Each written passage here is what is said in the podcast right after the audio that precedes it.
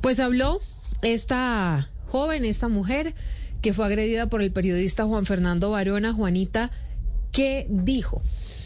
Pues Silvia, la red jurídica feminista, quienes representan a la víctima de la golpiza que le habría propinado Juan Fernando Barona, el periodista que trabajó hasta anoche, como usted lo indicaba, en Noticias 1 y fue retirado de su cargo precisamente por el video publicado como denuncia pública en redes sociales, manifiestan que quieren que todo el peso de la ley caiga sobre el periodista. Escuchemos a la víctima.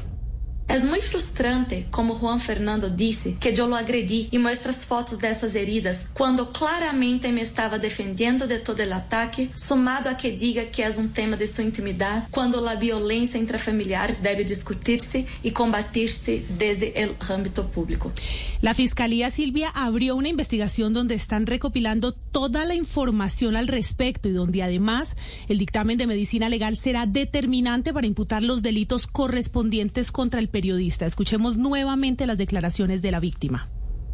Lado de Fiscalía, no se han comunicado conmigo hasta el momento. Asimismo, debido a las secuelas a nivel emocional que me ha dejado todo esto, me encuentro con acompañamiento psicológico.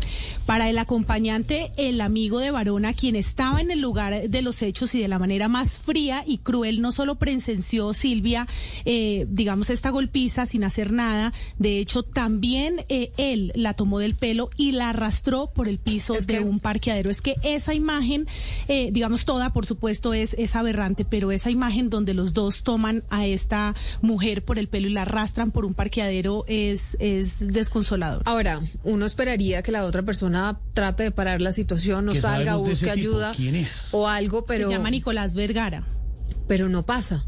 No pasa. Y cuando usted es una mujer y está en estado de indefensión y la están agrediendo, pues usted lo único que agradecería es que alguien se interpusiera y que alguien evitara la agresión. En este caso, en el caso de esta mujer, en el caso de Juan Fernando Barona, eso no ocurre porque no solamente es él, sino también su amigo los que participan en esta brutal agresión.